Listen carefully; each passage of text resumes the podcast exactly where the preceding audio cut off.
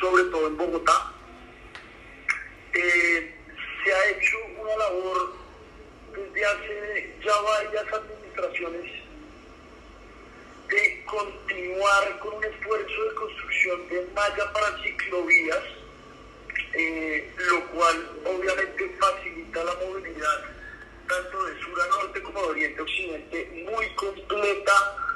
de, de los trabajadores pues, que obviamente están